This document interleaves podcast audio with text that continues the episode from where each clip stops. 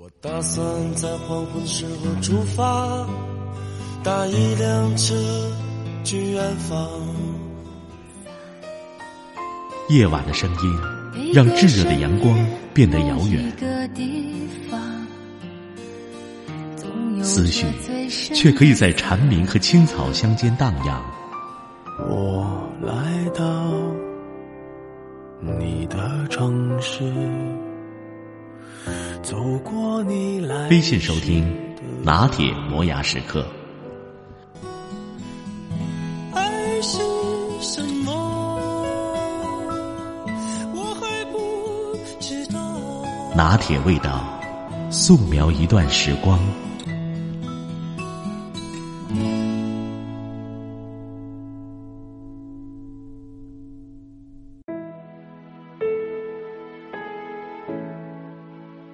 侄子今年八岁，暑假在我家住。因为受综艺节目和同学的影响，他很想去体验一下玻璃栈桥。我就告诉他，只要他在一个月内认真的把暑假作业做完，并且保证百分之八十五以上的正确率，那我就带他去。我的要求很明确，怕他耍小花招。侄子的学习成绩很一般，要达到高正确率，就必须仔细认真的去做每一道题。那一阵子，他电视也不看，iPad 也不玩，起床以后就认真写作业，每一个题都做得工工整整，无可挑剔。他似乎生怕我会以其他的理由取消这次计划。这一切在表姐的孩子来我们家以后被打破了。在饭桌上，表侄听说我们的玻璃栈道约定，就嚷着让妈妈带他马上去。表姐告诉他，想去的话就要像弟弟一样认真完成作业。作业做好了就会带你去。表侄一听就不高兴了，直接把筷子拍到桌上，整个人就躺在地板上，哭着滚来滚去，嚷嚷着就是要去玻璃栈桥，让我们怎么劝都无动于衷。他一边蹬腿一边哀嚎，表妹无奈，只好答应带他去，明天就去，作业可以先不写。侄子看到这些，默默的走进自己的房间。过了一会儿，我进去的时候，发现他正在床头伤心的抹眼泪。那一刻，他虽然没有说什么，但我懂他伤心的原因，因为我从小也是一个试图以懂事儿来讨好成人世界的孩子。我明白他当时的委屈和嫉妒。会哭的孩子有糖吃。而懂事的孩子只能认真完成任务，遵守规则，用完美的表现来争取糖果。他们压抑自己的欲望，小心翼翼的讨好大人，却完全没有哭闹的孩子嚷一下效果好。懂事的孩子总是乖的让人心疼。我小的时候就是父母眼里懂事的孩子，我总是体谅他们的难处。很少向他们要求买学习用品之外的东西。我记得我在初中的时候看上了一款 CD 随身听，每次放假我都会在商店门口去看它几眼，因为它被锁在柜台里。我趴在那儿看的时候，热情的服务员走过来让我试一下效果。我已经试过一次了，当戴上耳机按下播放键以后，悦耳的音乐迅速在耳膜上倾泻下来。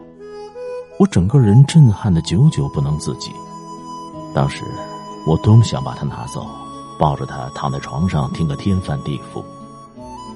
可是我没有钱，我只好恋恋不舍的放下它，告诉服务员我不喜欢，再看看。服务员只好把 CD、耳机都取下来，放回各自的原位，眼神里满是鄙夷和不耐烦。店员的情绪让我很尴尬。从那以后，每次想他的时候，我都会佯装在店门口等人，四处张望，漫不经心的看 CD 机两眼，来望梅止渴。我当时那么想得到的，但我从来没有跟家长说过，因为那并不是一个上学的孩子应该拥有的东西，而且价格略贵，身边也没有几个小伙伴有，甚至来说，爸妈都没有听说过这种东西。我觉得我没有理由增加他们的负担，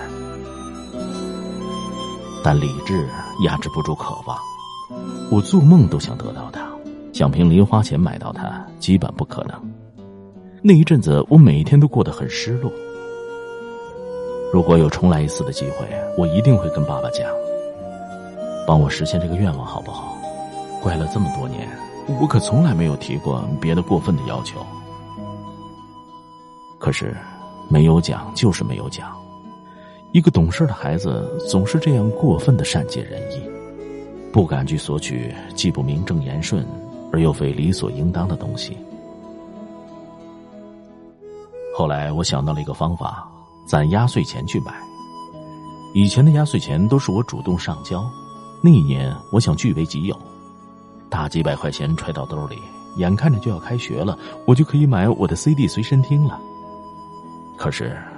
记忆非常好的妈妈打破了我的所有计划。她提出了一个替我保管的方案，将我所有的压岁钱都没收了。把钱掏出来的时候，我的心在滴血。那一刻，我想过，如果我撒泼打滚死也不交，妈妈也会拿我没办法，顶多会感觉到有点失望。可是我做不来，我乖乖的把带着体温的压岁钱掏出来。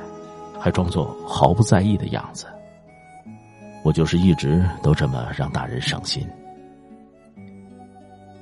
还有一次接近梦想的机会，是我在表哥结婚的时候。那一次，姑妈要我和表哥一起去接亲。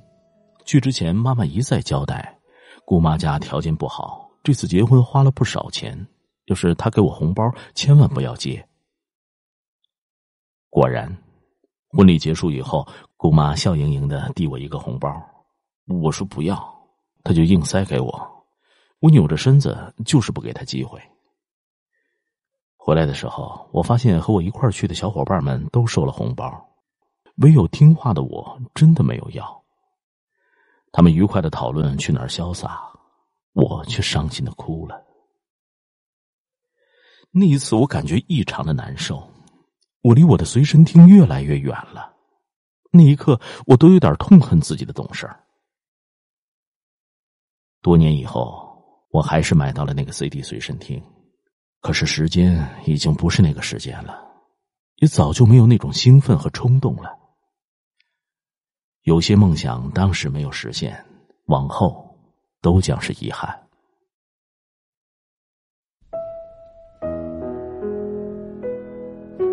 懂事的孩子往往十分在意别人的感受，让别人觉得舒服是他们讨好他人的唯一方式。比如我，从小就会察言观色，擅长从一些细枝末节的地方去分析大人的情绪，在合适的时间，永远都只做合适的事儿，压制自己的欲望，顺应大人的想法。由于父母的三令五申，我从来没有在湖边玩过水。没有和小伙伴一起出去钓过鱼，没有和弟弟争过好吃的，也没有和同学比过吃穿。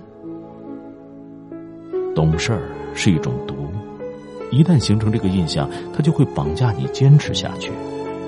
因为我很早就知道，一个熊孩子只要做了一件暖心的事儿，就会让人交口称赞；而一个懂事儿的孩子做了一件出格的事儿，就会让父母大失所望，前功尽弃。